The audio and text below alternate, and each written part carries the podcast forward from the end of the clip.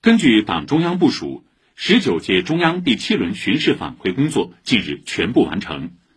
本轮巡视反馈采取召开集中反馈会议和各中央巡视组一对一反馈相结合的方式进行。据了解，中央巡视组还收到反映一些领导干部的问题线索，也按有关规定转中央纪委、国家监委、中央组织部等有关方面处理。